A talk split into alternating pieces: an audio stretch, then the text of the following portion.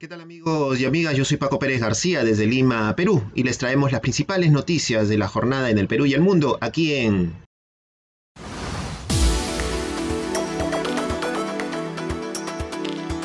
Y estas son las principales noticias de la jornada.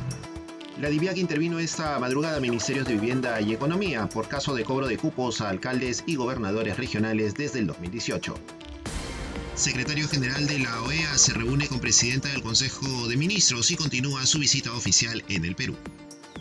Declaran inconstitucional la ley que elimina progresivamente el régimen de trabajadores CAS. Vamos al desarrollo de las principales noticias aquí en Esta madrugada, miembros de la Fiscalía Anticorrupción, conjuntamente con agentes de la DIVIAC, la División Policial de Delitos de Alta Complejidad, intervino diversos inmuebles en la ciudad de Lima y ha logrado capturar a varios funcionarios de los ministerios de Economía y Vivienda. Ellos eh, conformaban o formaban parte de la denominada organización criminal llamada Los Gestores este operativo se ha desplegado en varios puntos de Lima y básicamente ha intervenido cerca de 36 viviendas en Ventanilla, Comas y también en el distrito de Puente Piedra. Según la información oficial, el modus operandi de esta banda se basaba en pedir a alcaldes y gobernadores regionales el 5% de los montos de dinero de los proyectos de las obras que se aprobaban. El coordinador de la Fiscalía Anticorrupción, Omar Tello, ha brindado declaraciones a la prensa y ha señalado que se ha capturado a 11 implicados y que el cobro de coimas estaría valorizado en un total de mil millones de soles. Estas investigaciones provienen desde el año 2018, en donde se ha venido haciendo seguimiento a estos funcionarios que estarían delinquiendo desde aquella, desde aquel entonces, en Ventanilla se ha detenido a uno de los presuntos implicados, llamado Juan Jeremías Zulca Solano. En su domicilio se ha incautado documentación referida al caso y se procedió a su arresto, pues sobre él pesaba una orden de allanamiento y detención preliminar. Como parte también de este operativo se ha detenido en Loreto al gobernador regional Elisbán Ochoa. Él ha sido detenido también esta madrugada por la primera fiscalía especializada en delitos de corrupción de funcionarios y a él se les indica también por el delito de eh, o en todo caso se le, se le atribuye el haber participado en estos delitos de colusión, tráfico de influencias, entre otros. La orden se ha realizado, la captura se ha realizado cerca de las 3 y 20 de la mañana al haber ingresado al domicilio del gobernador regional Elisbán Ochoa. Eh, quien vive, también quien vive en Loreto, precisamente en el distrito de Iquitos. Así que de esta forma se desarticula una nueva banda criminal que opera y operaba impunemente dentro del Estado, de las instituciones del Estado. Vamos a estar atentos más adelante a ver en qué termina esta investigación y si también va a haber algún tipo de allanamiento a las oficinas de los ministerios de Economía y de Vivienda. Se encuentra por Lima es el secretario general de la Organización de Estados Americanos, el señor Luis Almagro, quien ha estado reunido eh, en la víspera con la presidenta del Consejo de Ministros, Mirta Vázquez. Él ha saludado básicamente eh, el trabajo que viene realizando el gobierno en el proceso de vacunación contra la COVID-19 y también por el apoyo y la respuesta rápida a los damnificados por el terremoto en Amazonas. Almagro expresó en dicha cita su solidaridad con el país por el sismo de 7.5 grados registrado el último domingo en el departamento de Amazonas, en la selva peruana. Expresamos nuestro pesar por las pérdidas que ha sufrido el pueblo con los sismos recientes. Nos alegró la pronta respuesta que se dio del Ejecutivo para resolver los problemas de la gente, que eso es lo más importante, ha señalado el funcionario internacional recordó que, el país es uno de, el Perú es uno de los países que viene avanzando de forma segura y acelerada en el tema de la vacunación contra la COVID-19. Los felicito por este tema, es un asunto clave hoy en día en el hemisferio y creo que ustedes lo han hecho muy bien en este tiempo, declaró eh, Luis Almagro. Por su parte, la presidenta del Consejo de Ministros, Mirta Vázquez, ha expuesto los principales puntos de la política implementada por el gobierno de Pedro Castillo, sobre todo en lo relacionado a la lucha contra la pandemia. Había leído lucha contra la corrupción, por eso el, el, pero no, es lucha contra la pandemia en realidad. La reactivación económica, el regreso a clases, la reforma agraria y la defensa de la inversión. Sobre este punto, eh, la presidenta del Consejo de Ministros, Mirta Vázquez, ha reiterado que el gobierno trabajará de la mano con el sector privado, incluyendo a la inversión minera, pues se considera fundamental para la reactivación económica no se ha propuesto ningún tipo de cierre de inversiones, ha dicho Mirta Vázquez, eh, eh, recordando en todo caso las declaraciones que brindara hace algunos días en Ayacucho al eh, conformar esta mesa de diálogo y al hacer el anuncio también de lo que va a ser el, el tema del cierre progresivo también de las actividades mineras en esta región. Eh, Mirta Vázquez ha señalado también en estas declaraciones que eh, hay una eh, preocupación por parte del Poder Ejecutivo respecto a las constantes amenazas a la democracia con pedidos de vacancia y posiciones que ponen en riesgo a un gobierno legítimamente elegido. Vamos a ver si el secretario general de la OEA se pronuncia sobre este tema, así como lo ha hecho en otras oportunidades con situaciones similares en otros países. Luis Almagro tiene previsto también reunirse con eh, el presidente de la República, Pedro Castillo, en este día 1 de diciembre. Y tiene programada también una reunión con la presidenta del Congreso, María del Carmen Alba, además de reuniones con otros organismos relacionados al trabajo de la Organización de Estados Americanos en el Perú. Veremos en qué culminan estas reuniones y si hay un pronunciamiento también por parte del representante de la OEA. Tribunal Constitucional declaró en la víspera la inconstitucionalidad de la ley promulgada por el Congreso de la República que establecía la eliminación eh, progresiva del régimen del contrato de administración de servicios, el régimen CAS son cerca de 356 mil servidores públicos eh, que laboran bajo este régimen que ven frustrada su posibilidad de tener mejores condiciones laborales y en todo caso ser trasladados a los regímenes 728 y 276 en el sector estatal.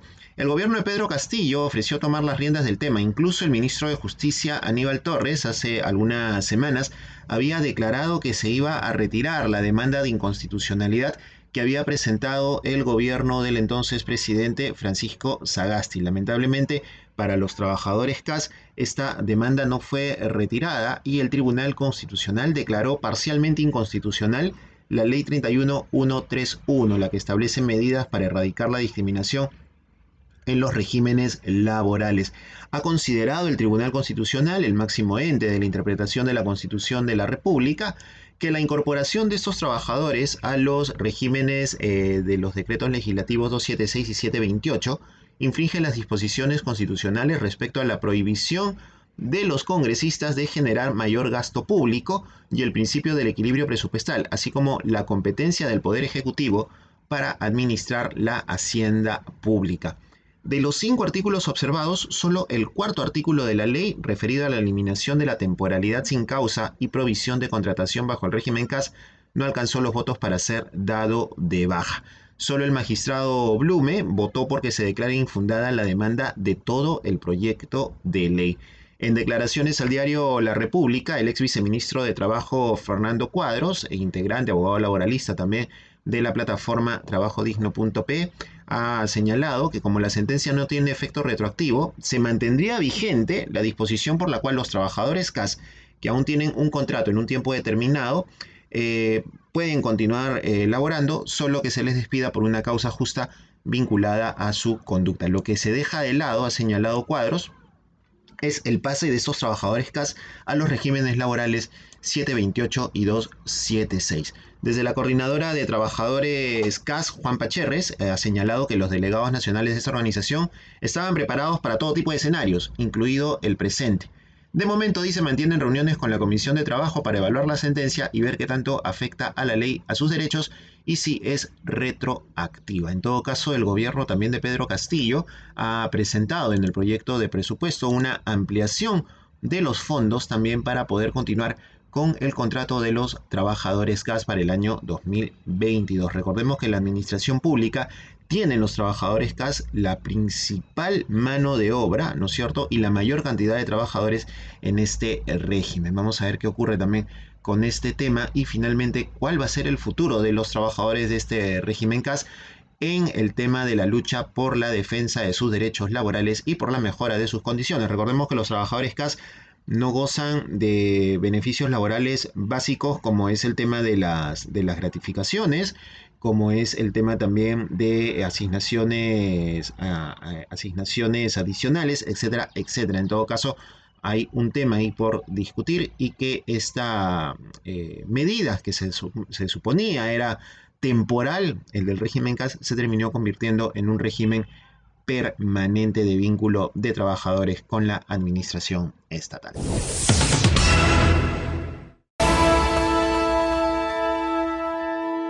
Ya regresamos con mucha más información aquí en... Este podcast llega a ti en colaboración con Espacio Libre. En Espacio Libre miramos por fuera de la coyuntura para abordar distintos ángulos de la información, más allá de lo que los medios presentan a diario.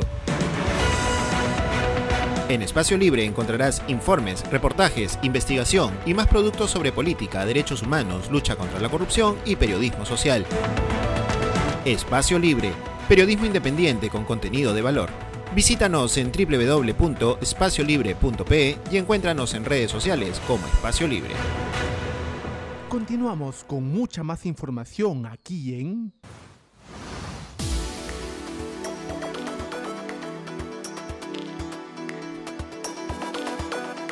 El ministro de Economía y Finanzas Pedro Franque afirmó que el reto para la economía peruana el próximo año es la transformación del gasto a fin de hacerlo más eficiente para atender las necesidades de la población.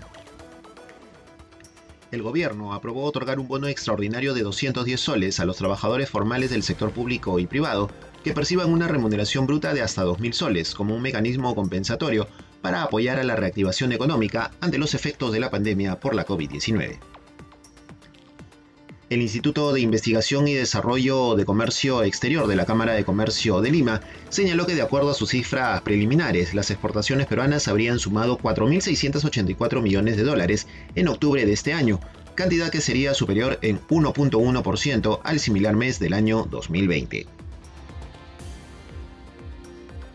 En Piura, la Unidad de Inteligencia y Análisis de Datos del Seguro Social de Salud informó que Piura es la región que registra un mayor número de infectados por el COVID-19 en las últimas siete semanas de manera consecutiva pasó de 280 casos a 861 en la última semana. En Arequipa, 10 almacenes de la región fueron reabastecidos con frazadas, colchones, camarotes, módulos de vivienda, bidones de agua, sacos terreros, carretillas, picos, pala, entre otros, con el objetivo de estar preparados para atender de manera oportuna a la población afectada por alguna emergencia.